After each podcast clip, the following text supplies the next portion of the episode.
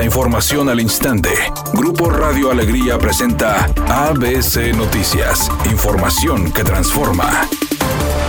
¿Qué tal? Muy buenas tardes, esta es la información. Ante la polémica generada tras la crisis por la falta de agua que enfrentó Nuevo León, finalmente hoy el gobernador Samuel García se reunirá con autoridades de la Comisión Nacional del Agua para ver la situación del trasvase de agua al vecino estado de Tamaulipas. Ello debido al acuerdo de la presa El Cuchillo firmado hace 26 años, donde se contempla que la entidad ceda 315 millones de metros cúbicos a la presa Marte R. Gómez para que se destine al uso agrícola y que tiene como fecha hoy 31 de octubre. El acuerdo también establece que el embalse de Tamaulipas almacene menos de 700 millones de metros cúbicos con la suministración de agua.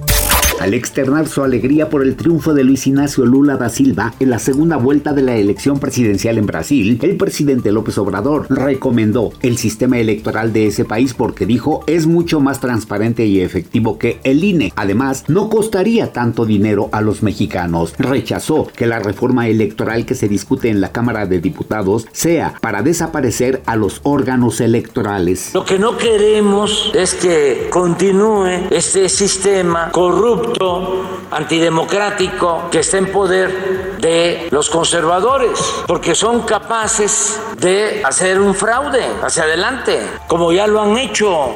Editorial ABC con Eduardo Garza. El municipio de Monterrey retrocedió 10 años en los procesos de la Secretaría de Desarrollo Urbano Sostenible. Con la llegada de Laura Ballesteros hace más de un año a la Secretaría se entorpecieron los trámites, los procesos y permisos de obra y los nuevos desarrollos. Laura Ballesteros dijo en ese entonces que había encontrado un desorden en la dependencia, pero la funcionaria del gabinete de Luis Donaldo Colosio ya tiene más de un año y no ha avanzado al ritmo que prometió su jefe, el alcalde regiomontano Luis Donaldo Colosio. Así están las cosas, en blanco y negro, al menos esa es mi opinión y nada más.